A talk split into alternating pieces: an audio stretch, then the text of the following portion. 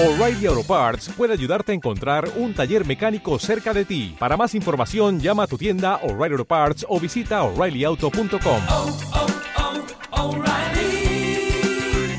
oh, Parts. ¿Qué mejor que los protagonistas te cuenten, le cuenten la historia apícola? Las personas más relevantes de la apicultura en la entrevista de la miel en tu radio.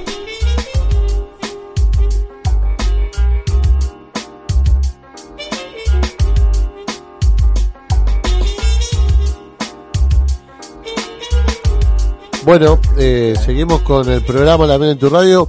Tenemos del otro lado de, de, de- del micrófono, claro está, al licenciado en Ciencias del Ambiente, amigo de la casa, eh, con quien vamos a estar eh, conversando sobre la espacio apícola, y si digo espacio apícola, ya el mundo de la apicultura lo conoce, espacio apícola número 37, estoy hablando del licenciado Fernando Esteban. Che, Fer, ¿cómo estás? Bienvenido, buen día.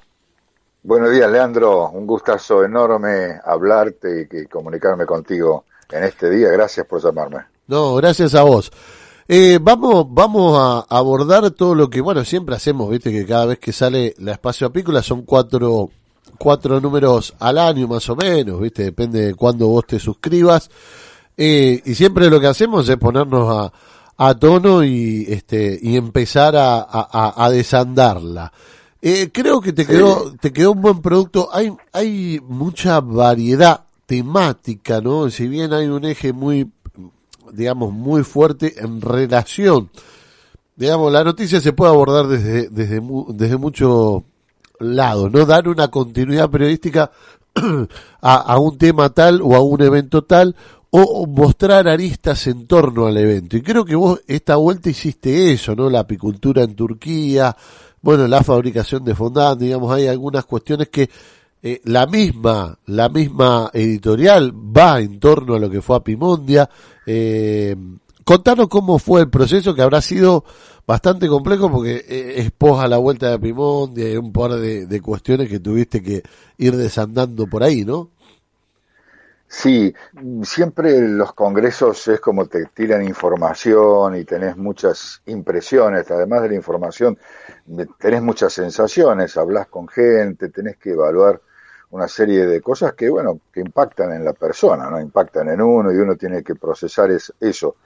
Y, y bueno, veníamos de Turquía, donde habíamos estado ya en el, hace cinco años, en el 2017, y habíamos estado en el Congreso y ya Turquía habíamos mostrado que era Turquía en aquel momento, hoy Turquía. Y, y el punto es que, que, bueno, que aprovechamos precisamente para ahondar en puntos que, que en la primera vuelta no pudimos no pudimos encarar, ¿no? Es decir, la, la primera vez que uno visita un lugar y hace un raconto de las actividades, hace un panorama general y no podés entrar mucho en detalle porque no te alcanzan las páginas de una revista para eso.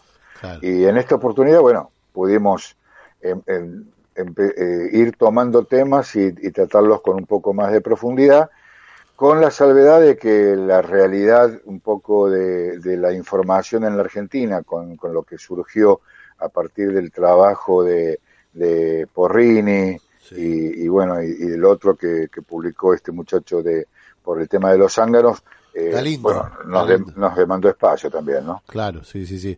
Eh, esas dos publicaciones de, de, ay, no me sale la, Antonio Galindo, creo que es, no, para que. Galindo, sí. Galindo, Galindo. Pero también Sí. todo lo que tiene que ver con la autentific- autentificación de la miel, ¿no? Eh, Sí. Que calculo que le darás continuidad a todo lo que pasó con la, bueno, lo que va a vivir Argentina de cara también al futuro, ¿no?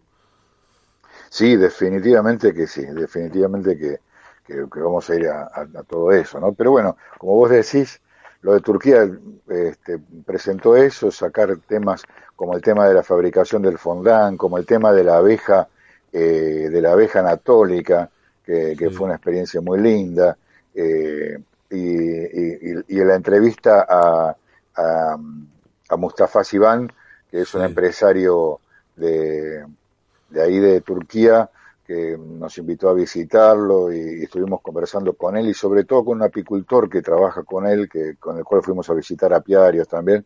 Fue, fue muy interesante. ¿no? Yo, yo fui con la idea de que por ahí mm, fui a ver qué pasaba, porque este, todos estábamos un poco sin, sin tener muy claro qué iba a ser el Congreso y, y mm, por una cuestión económica me convenía quedarme unos días más en Turquía este, y bueno, me quedé y pude visitar empresas y, y, conocer un poquitito más de adentro, ¿no? no mucho más, pero conocer un poquitito más de adentro esa apicultura.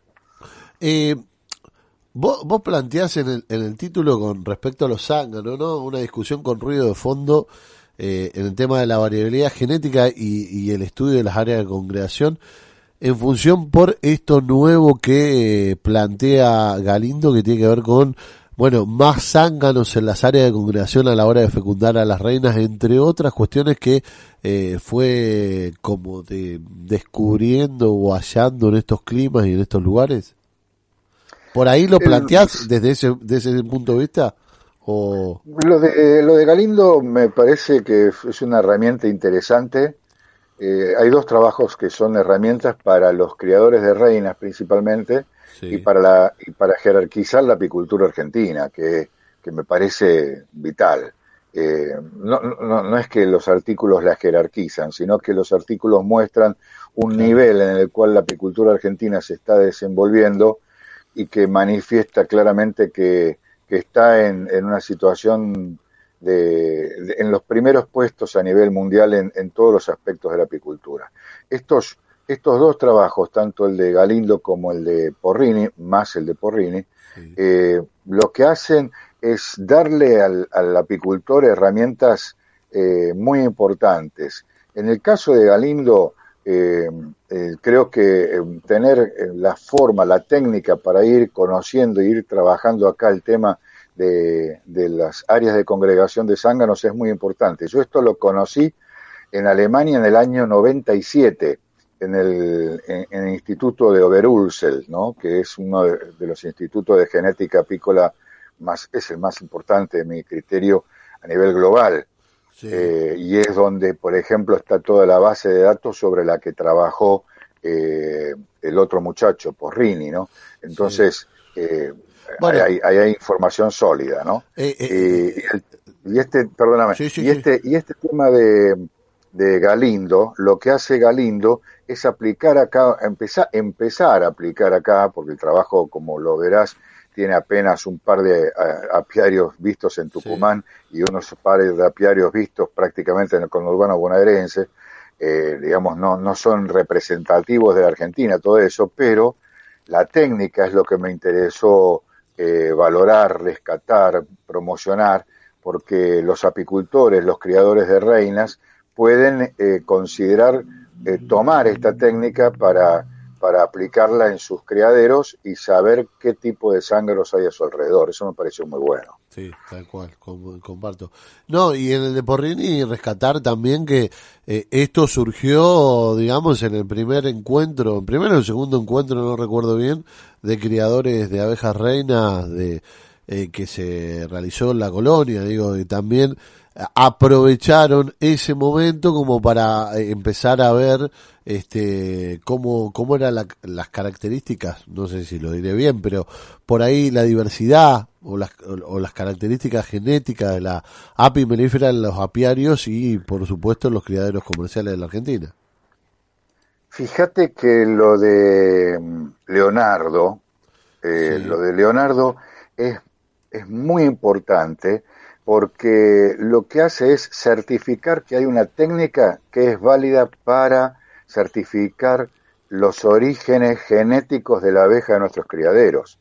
Esta técnica que usó Porrini, que es la de morfometría geométrica de ala, es la técnica que Tiago Francoy nos vino a enseñar a usar en unas jornadas de apicultura que nosotros organizamos en Río Cuarto en el año 2010 ese año eh, que se había doctorado el, el, año anterior con su trabajo este Tiago Francoy, un brasilero que, que estudió en la, en la, con la misma gente de González, sí. eh, me reconcilié con González gracias a este trabajo de Tiago Franco, y te digo porque me pareció excelente el trabajo de Tiago.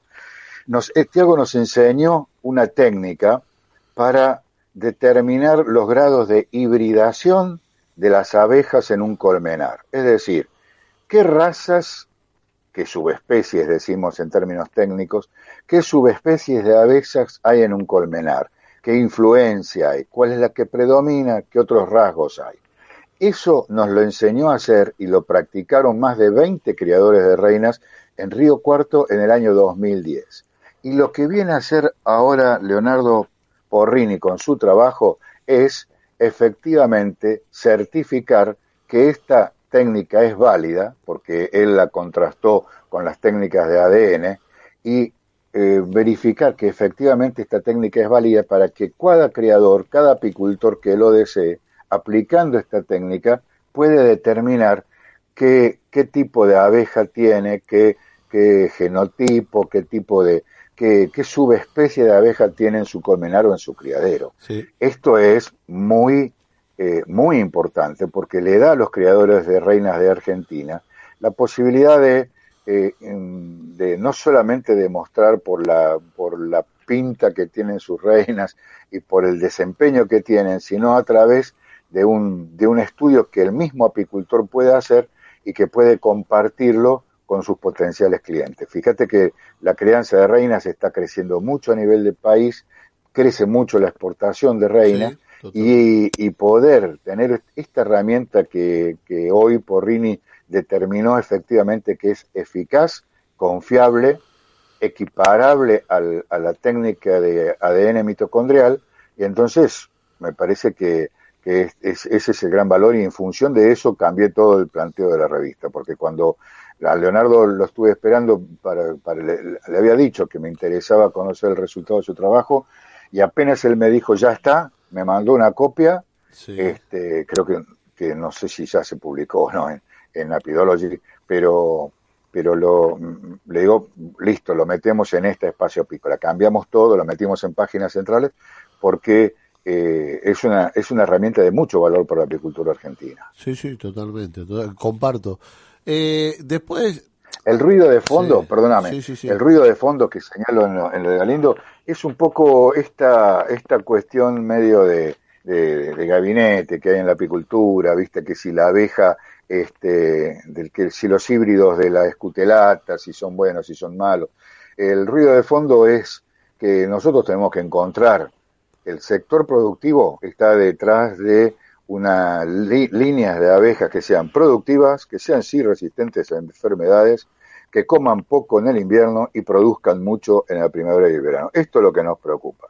Y depender, de, hablar de variabilidad genética y dejar descansar en los enjambres silvestres esa variabilidad es una cosa que a mí personalmente me no lo veo en una apicultura profesional dejar librado al azar de, los enjambres silvestres de una abeja, por ejemplo, que ingresó muy agresivamente en el país y es invasiva, una especie verdaderamente, una subespecie o especie o raza, llamarle como vos quieras, que, eh, que es invasiva y agresiva, dejar librado a, ese cruzamiento eh, fortuito es algo que me parece que, que un apicultor industrial, profesional, que tiene que sacar camadas de reinas este, todo, cada, todas las semanas, no puede estar dependiendo de eso, ¿no? Eh, y, en- y hay un poco de ese ruido de fondo, porque además en el ámbito de la apicultura argentina están quienes sostienen que hay suficiente material genético de apis mellifera ligústica y que no necesitamos nada más. Y bueno, y, y por otro lado está este tema de que otras, otras, otras subespecies incorporan, eh, incorporan otros, otros aspectos genéticos y otros aspectos de variabilidad que la enriquecen y de ahí viene el tema de, de la caucásica, de la cárnica y también, ¿por qué no?, de la anatólica, que nos enteramos que había apicultores que, que han traído anatólica a la Argentina. Totalmente. Che, te hago una consulta.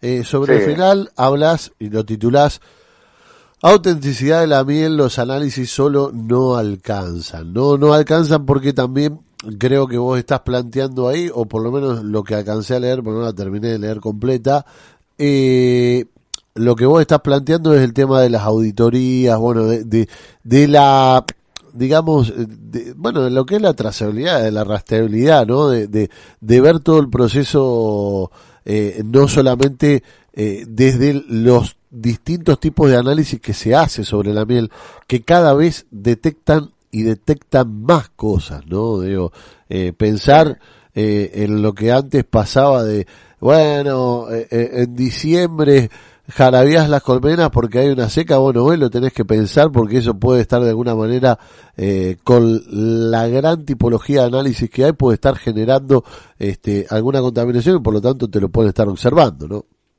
Claro, claro, claro. Eh, todo ese tema de la genuinidad o autenticidad de la miel eh, viene de larga data, ¿no? Es un tema Sí. que se viene discutiendo de mucho tiempo esta parte, después del gran fraude que hubo en Estados Unidos, del cual lo, lo ha seguido vos en nuestra revista, lo ha seguido el público en, la- en los trabajos que hemos ido publicando, y que algunos promocionaban como que medio se había terminado o habíamos llegado realmente a una cumbre eh, con el tema de ciertos análisis que el año pasado se establecieron como, se reglamentaron a nivel global como el tema de la resonancia magnética nuclear. Y tal como lo habíamos anunciado en la editorial de principio del año pasado, ese punto de equilibrio duró muy poco, porque efectivamente la técnica no es absoluta, no es, eh, no es determinante a nivel, no es única, no es excluyente, eh, no hace falta otros, otros análisis para seguir determinando la autenticidad. Y hay todo un, todo un planteo que lo, lo plantean las certificadoras de trazabilidad y que nosotros tenemos que evaluarlo, ¿no? Y es eh, cómo, cómo sigue esta historia, porque está saliendo más caro el collar que el perro. Este, lo, que, lo, que está, lo que está en juego es la, la producción de miel, es decir, hoy producir miel, eh, no voy a hablar de costos porque los costos son muy variables de acuerdo al tipo de empresa, el tipo de producción, lugar, ecosistema, hay muchas sí, cosas sí. que hay que tener en cuenta para No, eso. y además el Pero- tipo de manejo también que Mm. hace de las colmenas, ¿viste? O sea, Manejo de las colmenas, todo, todo, todo es muy relativo a, a cada empresa, sí. Pero después no puede ser que el costo de determinar la genuinidad de esa miel se termine siendo más cara que la miel. Este, este es el- un gran punto de discusión. Y en el y el, el último trabajo que publico dentro de ese compendio, porque viste que hay varios, Hay varios, sí. hay, hay varios, hay varias intervenciones ahí que yo rescaté del Congreso de Apimonde, no las puse todas, puse algunas porque no me alcanzaba más lugar, pero de, cerré todo con un, con una propuesta de Verón, de Berrón, de este muchacho de Federico Berrón de, de México, que me pareció muy interesante, porque ¿qué hizo Federico? Fue, sacó muestras de las góndolas en, en Inglaterra, sacó muestras de góndola y las hizo analizar. Y resulta que los análisis básicos de, esa de esas muestras no pasan ni, no, no, no, podrían ser aceptadas como miel en ningún lado, porque, porque no tienen los parámetros, este, los parámetros elementales de la miel, ¿no? Sí, ¿qué, qué conocemos de la miel? ¿Cuáles son los parámetros básicos? HMF, humedad, acidez, eh, perfil de azúcares, eh, pH de la miel, eh, origen botánico. Y bueno, cuando esos son los básicos, digamos, lo- los elementales de la miel. Y cuando no pasan esos análisis, resulta que esas mismas mieles están pasando otros análisis supuestamente más complejos, y, pero, y que el mercado los toma como válidos y terminan eh, poniendo en la góndola una miel que efectivamente no es genuina y que por otro lado tiene una certificación que, que le da, como dice Federico, un pasaporte falso a- al producto. ¿no? Eh, todo el tema de la autenticidad es un tema en revisión y, y bueno, lo, lo que estamos planteando hoy en, en ese artículo, que es un compendio de varias presentaciones de Apimundia, muy interesante la de la de particularmente la del Tiembre Uno, porque hace un planteo muy claro. A ver, si controlamos un poco el mercado, no tenemos que gastar tanto en análisis, porque no puede ser que un país crezca exponencialmente en la exportación de miel y no tiene colmenas. Este, y entonces no, no habría que ni considerarlo como productor de miel, no sé si me explico. Sí, sí, sí. A, a ver, eh, de alguna manera igual no es para entrar en debate, ¿no? Pero ese es No, el, no. cue- el cuello de botella, ¿no? Lo, lo que hizo este mexicano con respecto a un producto en góndola, eh, digo, bueno, el Claro. cuello de botella de nuestro país que lamentablemente a- a- al, al ser un commodity dependemos claramente de los parámetros eh, que, que, bueno, que, que obviamente nos imponen a la hora de comercializar nuestro producto, ¿no? Porque, eh, es Sí, así. sí. Entiendo eh, el planteo y me parece que es interesante ponerlo en discusión y analizarlo. O sea, me, me parece súper, súper interesante y también ahí tenés la mirada de la gente de Estados Unidos, la mirada de Reino Unido con respecto a esto, eh, está, está muy interesante, por lo menos lo que, lo que pude leer, digamos, ¿no? Este, Sí. Che, bueno, eh, la verdad que hemos dado un lindo pantallazo, por ahí nos quedó algo en el tintero, pero, pero fue bastante lindo de lo que es eh, la revista. Por ahí alguna cosa que quieras aportar sobre esto, la autenticidad o sobre alguna otro otro artículo, este, te, dejo. Creo, que está para leer, creo que está tan linda para leer y masticar. Este, yo sigo releyéndola y sigo y sigo sacando cosas de, de lo mismo que uno escribe. Eh, con todo este tema de la autenticidad, a ver, en este momento hay un ambiente, estamos todos muy deprimidos por la situación Claro. eh, climática que tenemos en el país, por la escasez de miel que tenemos y, y- y por el problema fundamentalmente del precio de la miel que, que el productor eh, no tiene ganas de hablar de otra cosa, ¿no? Pero eh, mirando hacia adelante, eh, es importante involucrarnos en esto de la autenticidad de la miel porque, porque, porque tenemos que defender el producto y, esta, y estos trabajos creo que nos ayudan a eso. Y en eso hay un complemento muy lindo que es el de la, el fondant como alternativa de, en, en lo nutricional, eh, porque aparentemente no hay contaminación de, de la miel utilizando fondant, por lo menos todo lo que he leído este, están, están avalando el fondant en cuanto que como sustituto de, de- de miel no, no, no sería contaminante. ¿no? Entonces, tener en cuenta este, esta, este, y conocerlo un poquito más, porque el que ha estado en estos congresos ha estado viendo en muchos lados las bolsitas con fondant, y bueno, este trabajo de fondant también te muestra qué es el fondant, cómo se hace, y, y bueno, está en Europa y en, en- en Europa está creciendo mucho el consumo del fondant para, para lo que es alimentación de abejas, y ese trabajo creo que, que también es muy, muy ilustrativo en eso. Ahí va, ahí va. Bueno, Fede, Fede, Fede, Fer, la verdad que, perdón, te confundí, le No. mandamos un saludo enorme a Fede Petrera, pero este, este, te- un, un furcio, como que no quiere la cosa. Bueno, Fer, la verdad que, como siempre, un gustazo, eh, salió espectacular la nota, hoy probamos una cosita ahí con, con Fabián y la verdad eh, es como si estuvieras acá en el estudio, eh, charlando mano a mano alegro. conmigo, así que, y bueno, felicitarte de nuevo por la revista y por, por esta posibilidad que nos brindas a todos los lectores de eh, traer eh, edición tras edición cosas eh, renovadas y también continuidades periodísticas de temas que te interesa profundizar o analizar o, o, o poner bajo la lupa, como decimos. Che, te mando un abrazo enorme, Manolo Ruiz Trincado, eh, desde San Juan. Dice Un abrazo, a Manolo, a, Alfredo también que nos estamos comunicando.